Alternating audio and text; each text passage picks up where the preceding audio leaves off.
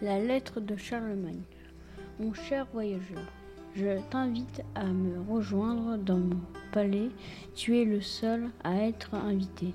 Tu as de la chance. J'espère que tu vas être présent. Tu dois traverser avec à cheval Paris jusqu'à Mon Monasso. Puis tu vas aller en Italie en bateau. Une fois là-bas, tu te reposes quelques jours. Après, tu repars en bateau. Jusqu'en en, en grec et enfin tu iras en Syrie en bateau. De Syrie, tu iras en Bagdad à cheval. Ton voyage va être long, difficile.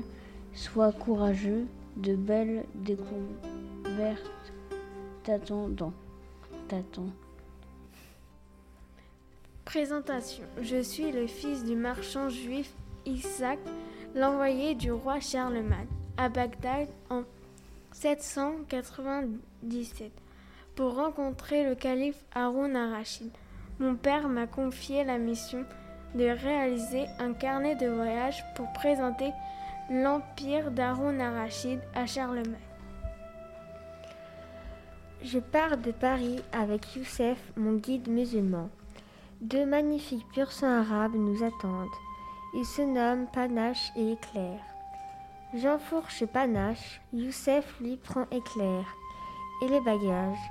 Nous commençons notre voyage. Au bout de quarante lieues, nous entendons des sabots. Derrière nous, je tourne la tête et vois des brigands. Youssef me fait un signe et nous partons au galop. Au bout de quelques lieues, nous nous apercevons que nous les avons semés. Alors nous continuons notre route. Arrivés à Monaco, nous allons à une auberge où nous allons passer la nuit. Quand nous rentrons, je vois des musiciens et je m'assois pour les écouter. À la fin de la chanson, je me lève pour aller me coucher.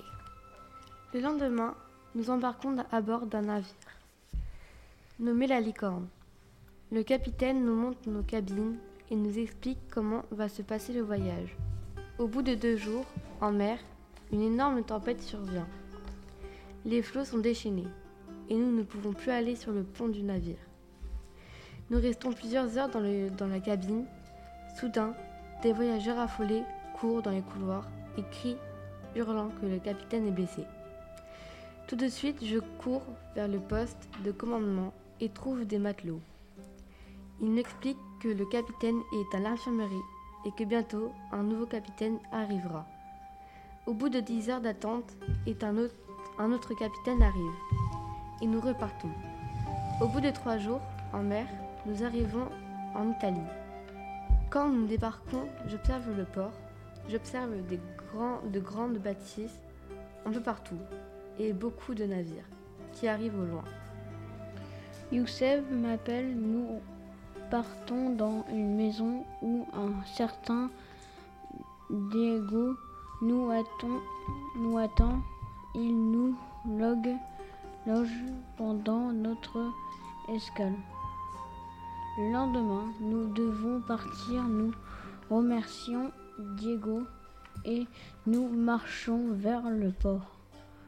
Le voyage va durer trois jours, puis nous ferons une escale en, grec. Au bout de deux jours, en mer, nous apercevons une baleine, puis elle disparaît et quelques minutes plus tard, une violente secousse me met à terre et j'entends que la baleine a percuter le bateau et que le navire prend l'eau. Ensuite, on, ne, on, nous explique quand, dans peu de temps, les secours arriveront au bout de deux heures. le navire est plein d'eau, alors on nous ordonne de nous préparer rejoindre les barques pour entendre les secousses. Une heure se écoule et les secours arrivent. Enfin, ils nous prenant dans leur bateau pour aller en grec comme À 1h30 de trajet, quand, quand nous arrivons en grec et je suis épuisé, Youssef appelle une calèche. Quand la calèche s'arrête, nous nous retrouvons devant une magnifique maison grecque. Une personne ouvre la porte et se présente. Il s'appelle Théo. Et nous héberge pour une minute.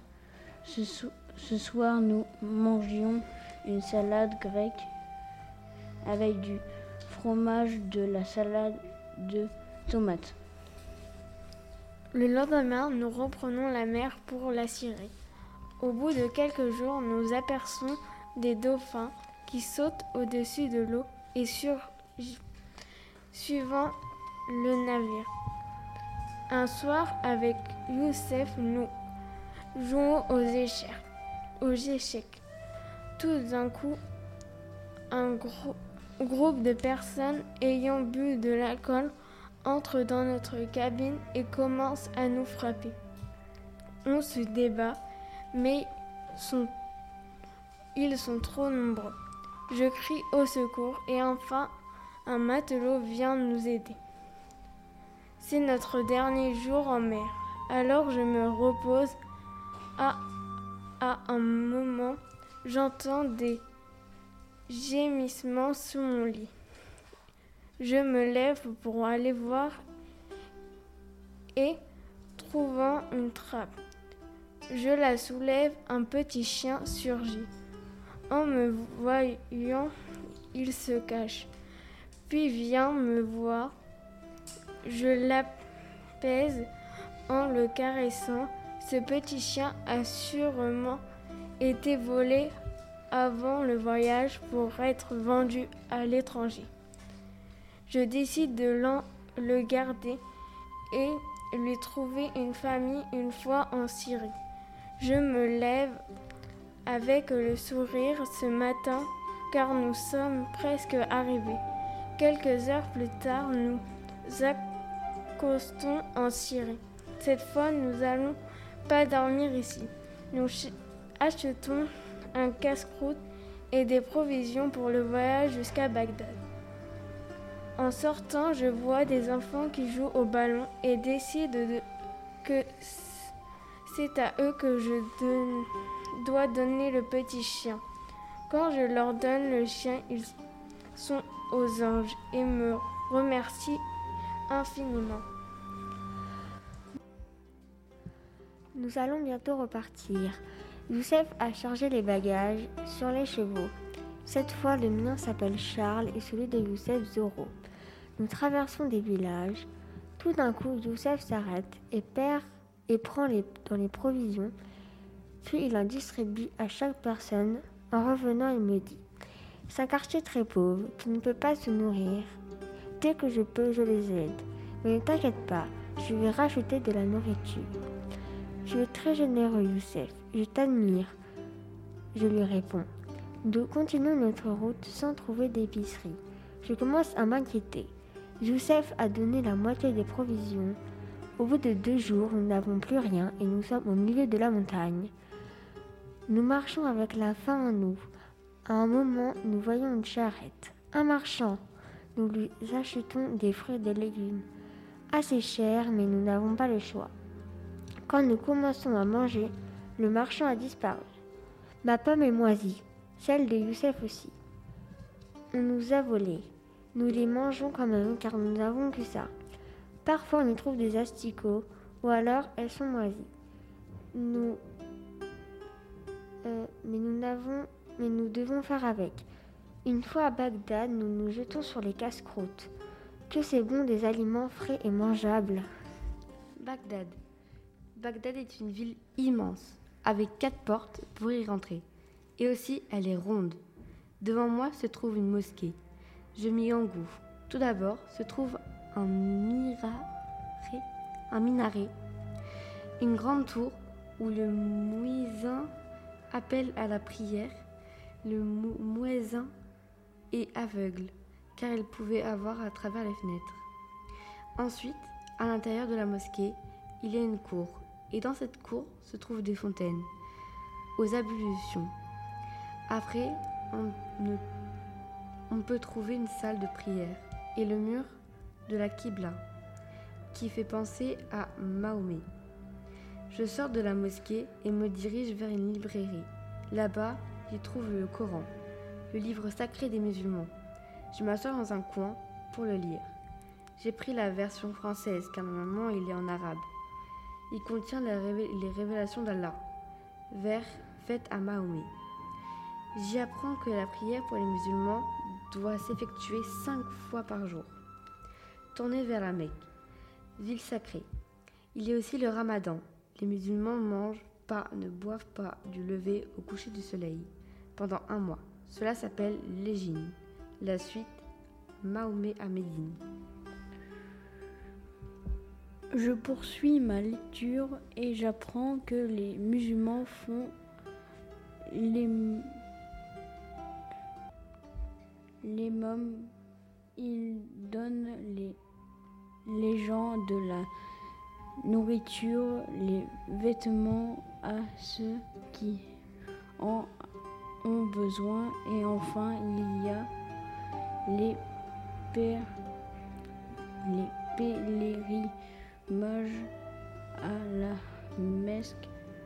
Une fois non, une fois dans sa vie chaque croyant musulman doit aller à la mesque s'il dispose de l'argent ou de la santé. Je sors de la librairie pour rejoindre Youssef à l'hôpital. Ce soir, nous mangions de la corba. Le lendemain, je me rends au palais du calife. Orwan Ab Rachid pour le rencontrer dans le palais. Les pièces sont, sont entièrement tapisses de soie et de plafond en coupole de Bref, ce palais est magnifique. Je me rends dans une grande salle pour rencontrer le calife. Il est là, assis à m'attendre. Bonjour, monsieur Haroun Al-Rachid. C'est un bonheur de vous voir. Bonjour, cher envoyé de Charlemagne. C'est de même pour moi. Puis-je vous poser des questions? Oui, bien sûr, allez-y. Selon vous, qui êtes-vous? Je suis le successeur de Mahomet. Qui dirigez-vous? Je dirige le vizir qui est le premier ministre, les émirs qui gouvernent et les cadis qui jugent. En quoi votre ville est exceptionnelle? Ma ville n'a pas d'équivalent ni en Orient ni en Occident. De plus, tous les peuples du monde y possèdent un quartier et c'est la seule ville connue dans le monde entier. Merci, monsieur le calife, d'avoir répondu à mes questions. C'était un plaisir. Au revoir, au revoir.